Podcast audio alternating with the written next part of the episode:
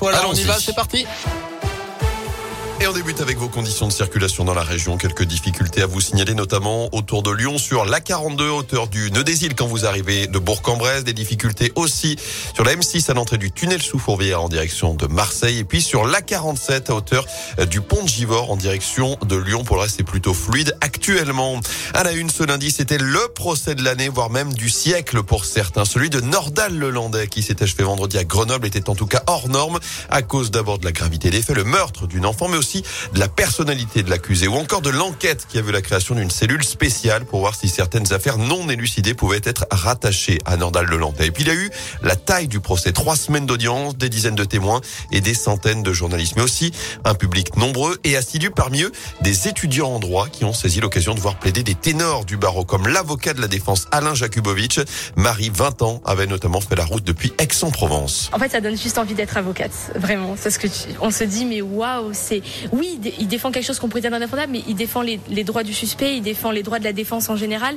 Et avec la technique qu'il utilise, l'art oratoire, en fait, c'est autant la technique judiciaire en fait que l'art oratoire en lui-même. Et c'était on peut être d'accord ou pas avec lui mais je reconnais le talent et, c'était vraiment très beau en tant qu'étudiant de se rendre compte. À chaque fois que j'écoutais je me disais mais oui mais ça on le voit en cours en fait. Ça on le voit en cours. C'est l'application pratique de ce que nous on peut voir en théorie.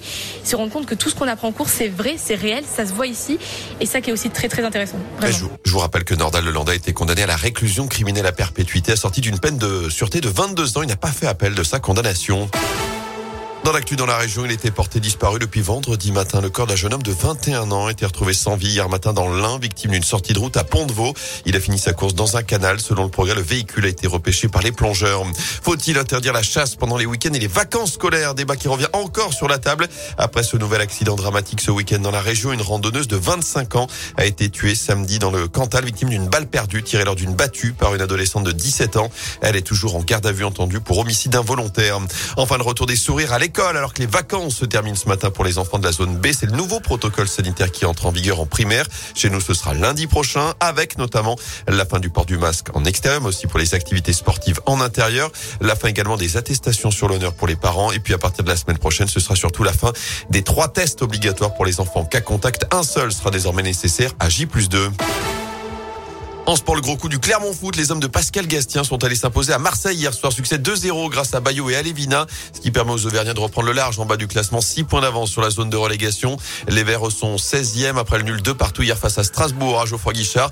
Prochain match samedi au Parc des Princes face au PSG. Clermont accueillera Bordeaux dimanche à 15h et l'OL recevra Lille à 20h45. Enfin, pas de derby pour la JL. En basket, les Bressans sont inclinés hier à Equinox face à Lasvel 68-62.